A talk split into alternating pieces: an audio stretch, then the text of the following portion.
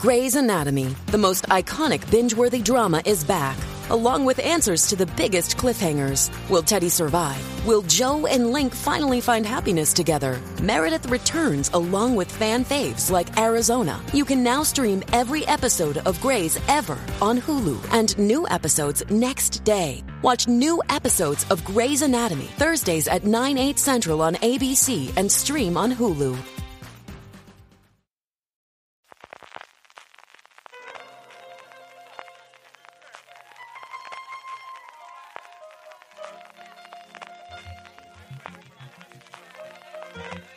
Estás escuchando Fuera de Series con CJ Navas.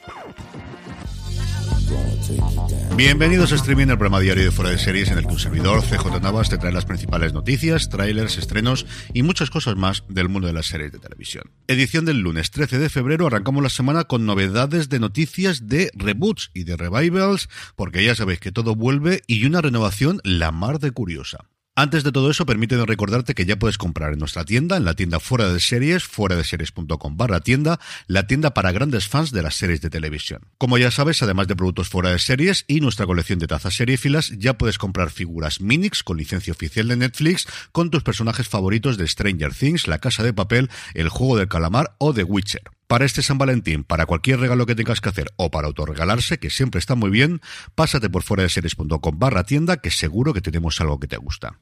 Antes de ir con las noticias, un poquito de follow-up y es que ya tenemos disponible un nuevo episodio de Razones para Ver dedicado a Doctor en Alaska. Este que os habla, junto a Eduardo Aguilar, habló 20 minutitos de la mítica serie que ya tenemos disponible en España, tanto en lineal en el canal En Familia de MC, como desde la pasada semana en streaming a través de Filming. Un episodio que, como todos los razones para ver, podéis encontrar en review de fuera de series, así lo tenéis que buscar en vuestro reproductor de podcast, donde combinamos tanto razones para ver, nuestros análisis sin spoilers antes de que se estrene una serie, o en este caso, cuando se reestrena una serie mítica, y los análisis con spoilers de review, como estamos haciendo en las últimas fechas con The, Last of Us. Hablando, por cierto, de análisis con spoilers, esta semana regresa Star Trek Picard, el viernes se estrena el primer episodio de la tercera y de inicio última temporada en Prime Video en España, y como siempre comentaremos y analizaremos todos los episodios en Universo Star Trek, que también lo podéis encontrar buscándolo así, Universo Star Trek, en vuestro reproductor de podcast, que haremos una vez más entre Jorge Navas, Dani Simón y un servidor, con el fichaje esta temporada de Alex Barredo, que después de haber analizado con Jorge conmigo todos los episodios del Señor de los Anillos, también se suma a esta nueva andanza. Arrancamos ya con las noticias. Lionsgate Plus dentro de poco saldrá de España, pero su canal matriz en Estados Unidos, Starz, al tiempo que ven si lo venden a un tercero o lo fusionan con otra plataforma, no quita el pie del acelerador y está preparando un nuevo reboot de una de sus series icónicas como es Spartacus. La producción, como recordáis los más viejos del lugar, fue el primer gran éxito que tuvo Starz en cuanto a producción propia antes de que llegase Outlander y duró varias temporadas menos de las esperadas por el triste fallecimiento de improviso de su protagonista Andy Whitfield, al que le detectaron un caso avanzadísimo de linfoma y se fue en cuestión de meses. Tuvo posteriormente una precuela llamada Dioses de la Arena y como os comento, Starz estaría preparando un reboot o remake de la serie, todavía no lo tenemos nada claro, para el que habrían enrolado de nuevo al creador de la serie original, Steven S. The Knight, que se encargaría de los guiones y además ejercería como showrunner de la nueva serie. Y del drama pasamos a la comedia porque John Cleese, el genial cómico británico, estaría preparando junto a su hija y a la productora de Rob Reiner un reboot de Faulty Towers. La nueva serie tendría a John Cleese retomando su papel de Basil Fawlty en un mundo que cada vez reconoce menos 40 años después de que terminase la segunda y última temporada de esta serie de culto. La hija de John Cleese, Camila Cleese, interpretaría a su hija también en la ficción, una hija que Basil Fawlty acabaría de descubrir que tenía y la pareja, como no, regentaría un hotel, en este caso un hotel boutique, porque este es el signo de los tiempos. Siendo en Inglaterra, pero eso sí, la noticia viene de España, Movistar Plus ha confirmado que próximamente estrenará la segunda temporada de El Limpiador, la comedia negra creada y protagonizada por Greg Davis. En esta segunda temporada, armado nuevamente con sus productos químicos, cepillos para fregar y tapos de limpieza, Wiki, el personaje de Davis, volverá a eliminar los restos más espantosos de escenas de crímenes en insólitos escenarios incluidos un teatro, una tienda de electrodomésticos y una casa señorial. Igual que ocurrió en la primera temporada, que tenéis disponible en Movistar Plus, la segunda temporada contará con un montón de artistas invitados como Harriet Walter, Charlie Rose, Zoe Wanamaker o Alex Lowther. Y siguiendo en España, Prime Video ha anunciado el final de rodaje de su serie original Romancero, que se ha grabado en distintas localizaciones de Almería y Madrid. La serie, escrita por Fernando Navarro y dirigida por Tomás Peña, se estrenará próximamente en la plataforma en todo el mundo. Y si recordáis, es una historia de dos jóvenes desamparados que escapan de las fuerzas de la ley, de poderosas criaturas sobrenaturales y de sí mismos. La serie está protagonizada por Sasha Coppola y Elena Matic en el papel de esos jóvenes que escapan de todo y de todos y tiene un elenco de secundarios bastante interesantes con Ricardo Gómez, Guillermo Toledo, Alba Flores, Julieta Cardinali y Belén Cuesta. Y antes de pasar a renovaciones y cancelaciones, un movimiento de serie Replay, nada que ver con el personaje de Sigourney Weaver en Alien, sino con el Ripley, Tom Ripley de las novelas de Patricia Highsmith, que como todos recordamos fue interpretado en la gran pantalla por Matt Damon en El talento de Mr. Ripley.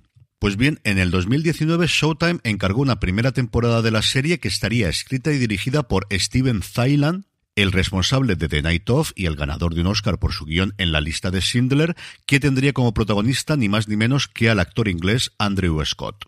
La serie, de hecho, ya está totalmente grabada y en postproducción. Dakota Fanning también forma parte del elenco. Y Showtime ha decidido, por lo que recientemente decide, que no se va a quedar con ella y tiene nueva casa que es en Netflix. Algo que en el pasado era totalmente habitual, pero que cada vez lo es menos. Pero bueno, si sirve para que veamos esta producción, que la verdad es que tiene muy, pero que muy buena pinta, bienvenido sea. Lo cual hace todavía más raro la siguiente noticia, que es desaparejado Ancapolo en el original, la comedia de Netflix de Neil Patrick Harris, que fue cancelada después de su primera temporada, ha sido resucitada por Showtime sin duda aquí ha ayudado el hecho de que la serie está producida por NTV Entertainment Studios, que forma parte del conglomerado de Paramount, pero no me digáis que no es una cosa extrañísima que Showtime rescate una serie de Netflix en el 2023. Y por último, en el apartado de cancelaciones, yo creo que para sorpresa de absolutamente nadie, Avenue 5 ha sido cancelada por HBO después de sus dos temporadas. Una serie que tenía las expectativas altísimas, la nueva serie de Armando Iannucci después de hacer VIP, la vuelta de Hugh Laurie a la televisión americana y que yo me atrevería a decir que ha sido el raro fracaso y decepción en HBO en los últimos años. En el apartado de trailers, Amazon ha revelado el de la primera serie fruto de la colaboración con Donald Glover llamado Swarm, no confundir con la serie europea, vamos a tener dos series que se llama Swarm en cuestión de meses en nuestras plataformas. La serie estará protagonizada por Dominique Fishback, que dará vida a Dre, una mujer joven cuya obsesión por una estrella del pop adaptará tintes bastante, bastante oscuros.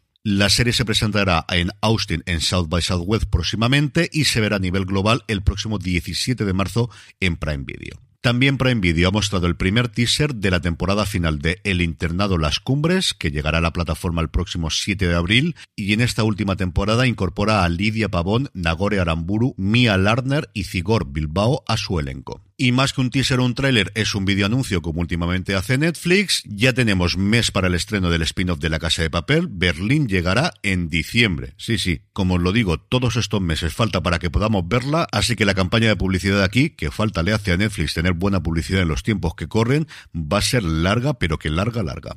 En cuanto a estrenos, solamente uno llega la tercera temporada de The Wall a Cosmo, cuando la sargento detective Celine Trudeau llega a la casa de su infancia en un pueblo cercano a una abadía, la belleza del verano indio se ve alterada por un viejo trauma. Hace 30 años su prima y mejor amiga Veronique fue asesinada y ahora Celine y Alex se proponen localizar a su asesino al que nunca encontraron.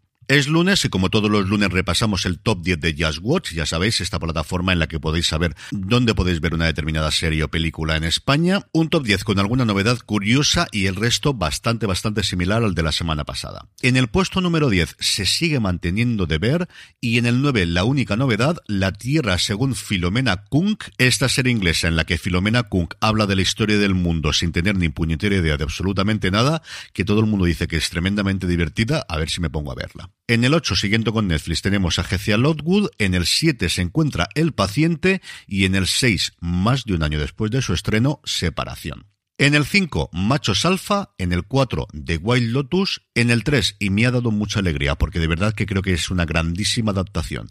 Entrevista con el vampiro. Y a partir de aquí, lo mismo de la semana pasada. En el 2, La chica de nieve, el último gran bombazo en nuestro país de Netflix. Y en el 1, como no, de las tofas. Y terminamos como siempre con la buena noticia del día y es que Audiovisual from Spain e Iberseries y Platino Industria van a participar conjuntamente en Berlinale Series con el estreno de avance de contenidos exclusivos de series españolas. Los días 20, 21 y 22 de febrero se podrán ver en la que parece que va a ser una cita absolutamente imprescindible para el mundo de las series en todos los primeros de año, un avance de Vestidas de Azul, la segunda temporada de Rapa, Pollos sin cabeza o Esto no es Suecia.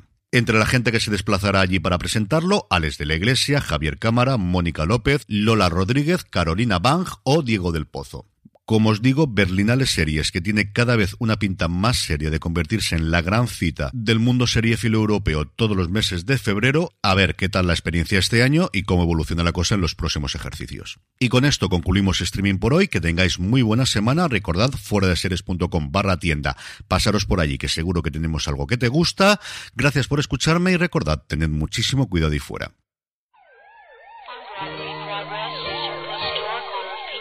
5 and 120